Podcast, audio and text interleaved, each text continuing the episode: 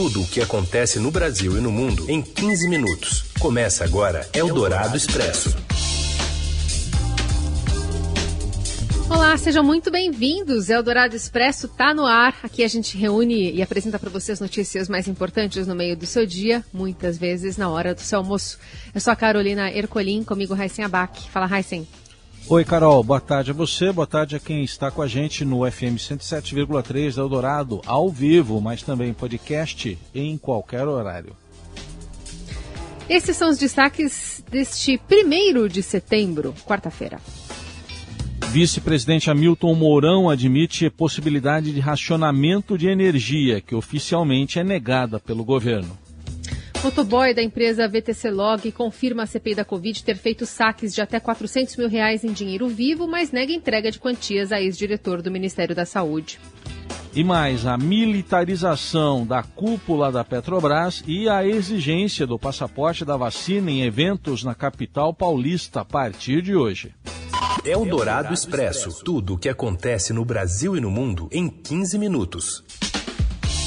O orçamento de 2022 entregue nesta terça-feira ao Congresso revela que as contas fecham, desde que as promessas eleitorais fiquem de fora. E a gente vai até Brasília com a colunista de economia da Rádio Dourado, Adriana Fernandes, com mais detalhes. O governo enviou ontem ao Congresso Nacional o projeto de orçamento do ano que vem. Esse é o último do presidente Jair Bolsonaro, do governo Bolsonaro, e por isso há muita expectativa em relação à votação da proposta né, até o final deste ano. O problema é que essa proposta, esse projeto, ele foi enviado com muitos pontos ainda a serem decididos. O principal deles é como financiar o novo Bolsa Família, que está sendo chamado de Auxílio Brasil. A peça orçamentária foi sem os recursos para ampliação do Bolsa Família e também prevendo o pagamento integral dos chamados precatórios. São sentenças judiciais já aprovadas pela Justiça e que o governo tem que pagar, mas diz, o ministro Paulo Guedes diz que não tem dinheiro uma fatura de 89 bilhões de reais que ele quer pedalar, ou seja, adiar para os próximos anos. E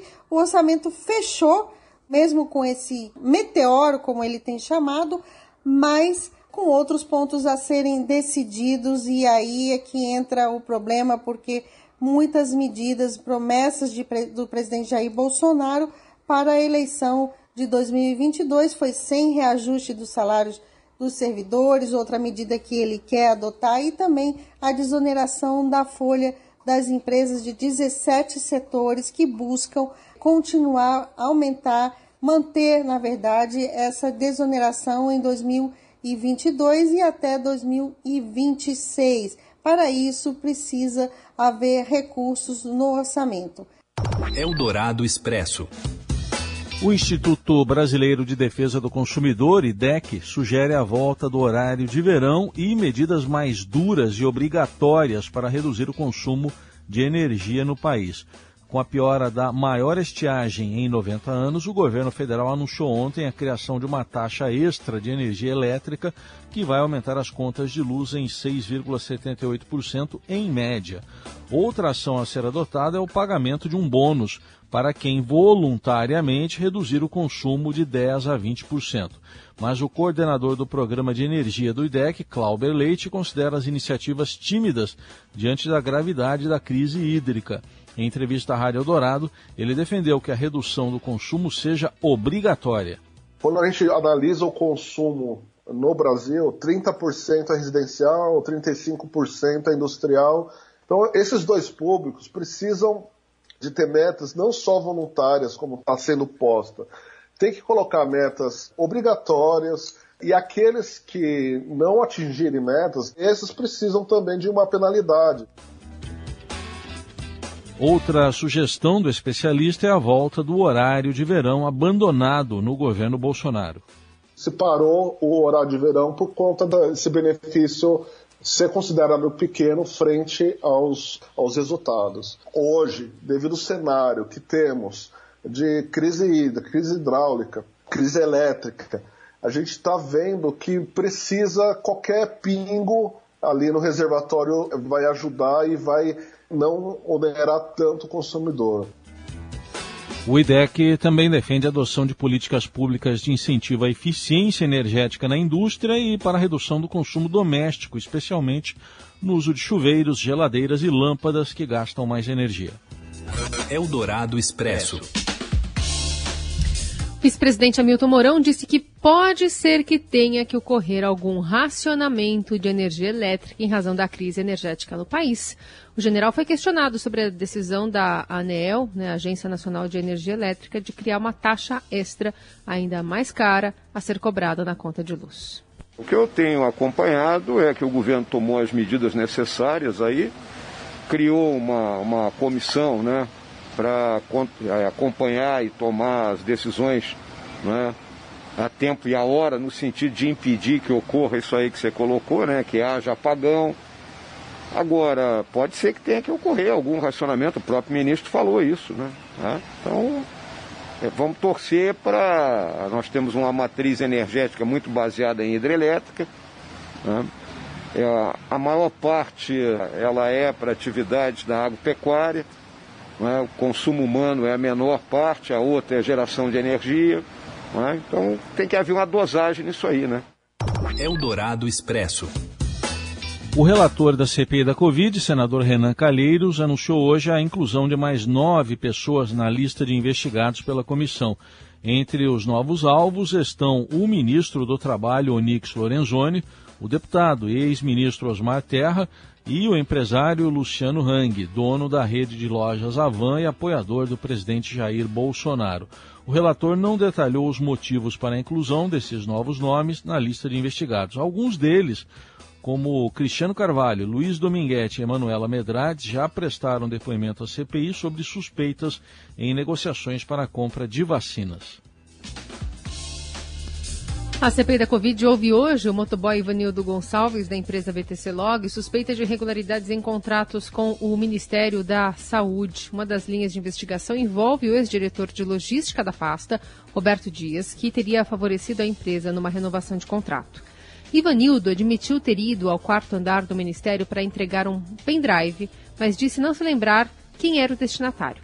Quando eu iniciei a trabalhar na, na empresa, ela, o sistema era de entrega de faturas, não, era, não sei se era fatura era boleto, mas eh, era quantidade de volumes muito grande. E esse ano, se não me lembro, eu fui uma vez lá para levar um pendrive no, no, quarto, no quarto andar. Quando foi? Eu não lembro a data. Eu fui entregar um pendrive lá. Para quem? No quarto andar. Do, Para quem? No, aí eu não lembro. O quarto andar do Ministério da Saúde fica localizado o departamento de logística, onde ah. trabalhava o senhor Roberto Ferreira Dias. Ivanildo negou, negou ter feito pagamento em dinheiro, afirmando que se limitava a pagar boletos por ordem do departamento financeiro da VTC Log. Vossa Senhoria poderia então listar alguns nomes desses fornecedores, por favor? Olha, é, eu não lembro, assim, eu não cheguei a entregar dinheiro para ninguém. A única coisa que eu executava o meu papel era de pagar boletos, às vezes depositava quando me pedia, olha, deposita esse dinheiro. A CPI da Covid tem imagens de Vanildo em uma agência bancária em data e hora que coincidem com pagamentos de boletos de Roberto Dias. O motoboy disse que não via os nomes e só pagava as contas ordenadas pela empresa. A CPI constatou saques de quase 5 milhões de reais por Ivanildo para a VTC Log. Ele admitiu ter sacado pouco mais de 400 mil reais em uma ocasião ao ser questionado pelo presidente da CPI, Omar Aziz. Seu Ivanildo, qual foi o volume maior de recursos que o senhor sacou? Olha, eu não me lembro no momento. É uma coisa que o senhor está acostumado, estou lhe perguntando assim, algum valor que o senhor se lembre de ter sacado?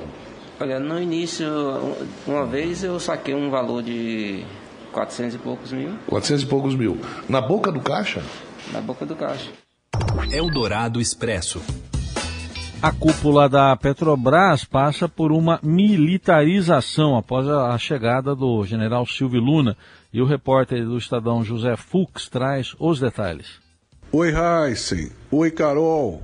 Oi. A reportagem que eu produzi para o Estadão desta quarta-feira, ela mostra que o general Joaquim Silvio Luna presidente da Petrobras, promoveu uma verdadeira militarização da cúpula da empresa desde que ele assumiu o cargo em abril. Com as novas contratações para cargos na assessoria do próprio Silvio Luna e do presidente da Transpetro, que é a maior subsidiária da Petrobras, o número de oficiais na cúpula da empresa chega a pelo menos 10, incluindo Silvio Luna, que é mais do que o triplo do que havia na gestão anterior. Além de quatro militares que já estavam com Silvio Luna na Itaipu Nacional quando ele ocupou a direção-geral da empresa e que migraram com ele para a Petrobras, a lista de novos contratados inclui o Major Ângelo Martins de Nicole, que era o diretor do Departamento de Monitoramento e Avaliação do SUS, na gestão do general Eduardo Pazuello no Ministério da Saúde e que foi demitido pelo atual ministro Marcelo Queiroga por ser um defensor do tal do tratamento precoce à base de cloroquina, apoiado pelo presidente Jair Bolsonaro. A nova tropa que desembarcou com Silvio Luna na Petrobras se une a outros três militares indicados por Bolsonaro que já estavam na empresa desde a gestão anterior. Segundo a Petrobras, os militares contratados por Silvio Luna limitam-se a assessorá-lo em questões técnicas e não têm participação na gestão da empresa propriamente dita. Eldorado Expresso. E o governo de São Paulo confirmou a primeira morte no estado causada pela variante Delta né, do SARS-CoV-2. A vítima moradora de Piracicaba foi uma mulher de 74 anos que tinha comorbidades e havia recebido duas doses da vacina. A cidade de São Paulo começa a exigir, a partir desta quarta-feira, o comprovante da vacinação contra a Covid com pelo menos uma dose para entrada em todos os eventos com público superior a 500 pessoas. Esse passaporte da vacina poderá ser apresentado por aplicativo de celular ou formato físico. Já a Prefeitura do Rio de Janeiro adiou de hoje para o dia 15 a entrada em vigor do decreto que exige esse mesmo comprovante de vacinação para entrada em locais públicos, como academias, cinemas e teatros. A justificativa foi a instabilidade do aplicativo que emite a carteirinha virtual. O adiamento vem justo quando a Fiocruz alerta para a tendência de aumento do número de casos na capital fluminense, contrariando a tendência nacional. No interior do estado do Rio, segundo a Fundação, já há oito municípios com 100% de ocupação das UTIs por Covid. O cantor Erasmo, Erasmo Carlos, de 80 anos, foi internado também no Rio com Covid e, segundo as redes sociais dele, está em observação e recebendo todos os cuidados para superar a doença. Nesta terça, o Brasil ultrapassou a marca de 580 mil mortos, são 580.525 e só ontem foram registradas 882 mortes. E há pouco, em coletiva de imprensa, o governador de São Paulo, João Dória, afirmou que o estado já vacinou metade da sua população com as duas doses da vacina contra a Covid. Estamos com 49,50% da população com esquema vacinal completo. Até o final da coletiva, nós teremos 50% da população com o total atingido de vacinação no esquema completo.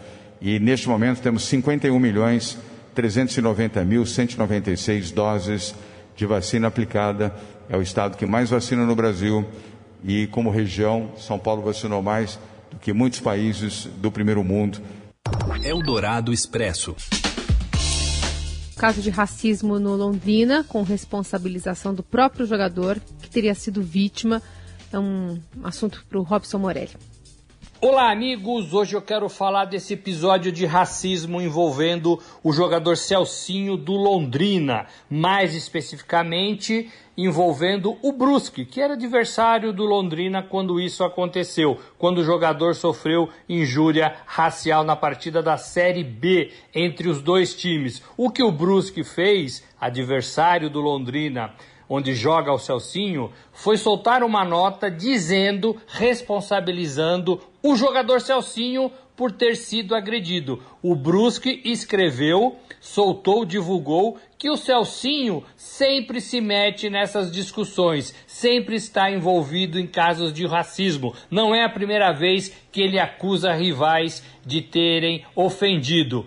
Claro que vai ter punição, o caso já está no STJD. O Brusque depois pediu desculpa, mas aí já era tarde demais. Uma posição muito difícil. Deve perder associados, deve perder patrocinador, porque o mundo está mudando, felizmente, e ninguém mais tolera esse tipo de comportamento. A gente sempre discutiu aqui é, e sempre foi contrário a esses atos é, raci racistas, né, de injúrias raciais, de qualquer forma, de qualquer maneira. O que o Brusque fez foi inverter a ordem desse episódio, acusando não quem comete a ação, mas sim quem sofre a injúria racial. Onde vamos parar com isso? O Brusque vai ter que responder por isso. É isso, gente. Falei, um abraço a todos, valeu.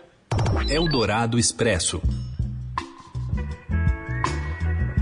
O governo chinês vai restringir menores de idade de gastar mais de três horas por semana em jogos online. A nova regra está valendo a partir de hoje, 1 de setembro, e as empresas são orientadas a impedir que os menores joguem fora do horário permitido, que é das 8 às 9 da noite. O motivo seria uma preocupação de longa data com o impacto do jogo excessivo sobre a saúde dos jovens, segundo informou a Administração Nacional de Imprensa e Publicação, que regula o mercado na China.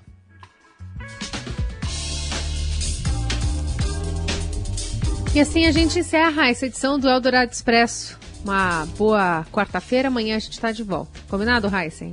Combinado, Carol. Obrigado aí pela companhia, gente. Até amanhã. Você ouviu Eldorado Expresso tudo o que acontece no Brasil e no mundo em 15 minutos.